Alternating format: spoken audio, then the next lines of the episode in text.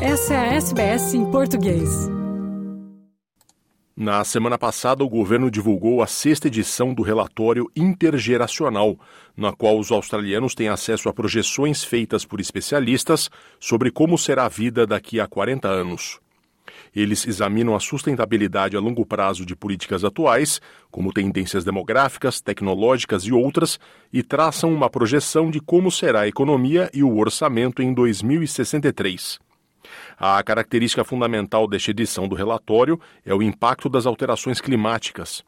Trata-se de uma leitura sombria que ocorre no momento em que outra perigosa temporada de incêndios se aproxima, enquanto partes do país ainda se recuperam de enchentes devastadoras recentes. O tesoureiro Jim Chalmers, que divulgou o relatório, afirmou que o relatório é um lembrete de que não há tempo a perder quando se trata de agir sobre as alterações climáticas. We can't be complacent about the future. And where that complacency could be the most damaging is when it comes to climate change. You know, we've tried complacency on climate change and uh, it's meant that we've wasted a lot of time. O governo baseia suas projeções em três cenários. No primeiro, se o mundo reduzir drasticamente as emissões de gases com efeito de estufa para uma trajetória de aquecimento inferior a 2 graus Celsius. No segundo, com cortes de emissões moderados. E um terceiro, onde o aquecimento excede 4 graus Celsius. Se o mundo aquecer mais de 2 graus neste período, os danos à produtividade laboral da Austrália poderão chegar a 423 bilhões de dólares. As indústrias intensivas de mão de obra poderão ser forçadas a interromper o trabalho no calor do dia. A economista Cheryl Murphy diz que, embora as previsões sejam duras, as medidas para limitar o aquecimento global podem abrir oportunidades. So, both negatives and positives out of decarbonising our economy. When we think about our position in the world here, it's very important because clearly we produce a lot of the particularly rare minerals which are necessary inputs to a decarbonised world. And we think about what the US is doing with its Inflation Reduction Act, spending a lot of money in encouraging businesses to decarbonise. We can play a part in that. Um, that can enhance our export earnings and our commodity prices. So that's a big tick. Espera-se que a população da Austrália atinja 40 milhões de pessoas no início da década de 60 e a idade média da população deverá subir de 38 para 43 anos. Nos próximos 40 anos, o número de australianos acima dos 65 anos de idade mais que duplicará. Isso significa que uma proporção significativa de australianos deixará de trabalhar nos próximos anos.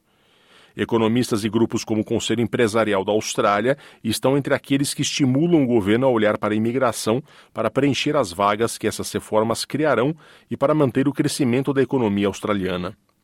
O professor associado da Universidade de Nova Gales do Sul, Mark Humphrey Jenner, afirma que, sem a imigração, a redução da força de trabalho representaria um fardo significativo para os mais jovens. So, in essence, we're looking at a confluence of declining revenue, uh, at least from that proportion of the population, and increasing expenditure, which puts more of a burden onto the personal income taxes of perhaps the younger generation, uh, which is a major problem that we're seeing in the uh, intergenerational report. Uh, and migration is one way to help to mitigate that, uh, particularly if you could help to increase the overall tax base uh, by perhaps bringing in younger migrants who can perhaps help to lessen some of that burden. Brandon Coates é o diretor do programa de política econômica do Instituto Grattan, um think tank de Canberra. Coates diz que estimular a imigração seguirá sendo necessário. So most migrants arrive in Australia when they're relatively young, as international students, um, as skilled workers, or as the spouses of, of Australians. And so they tend to be young. Now, obviously, they age, but they spend 30, 40 years in the workforce and smooth out,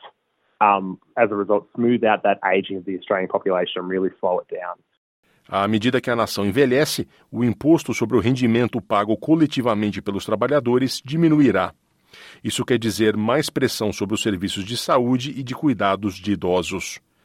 A economista do Comitê para o Desenvolvimento Econômico da Austrália, Melissa Wilson, afirma que isto torna imperativo o planejamento para o futuro. So we need to start now having those difficult and open and honest conversations about the challenges that we're facing and what the best way forward is. And we believe that should uh, put everything on the table, including the GST and including overhauling the personal tax system so that it remains progressive. Quer ouvir mais notícias como essa? ouça na Apple Podcasts, no Google Podcasts, no Spotify ou em qualquer leitor de podcasts.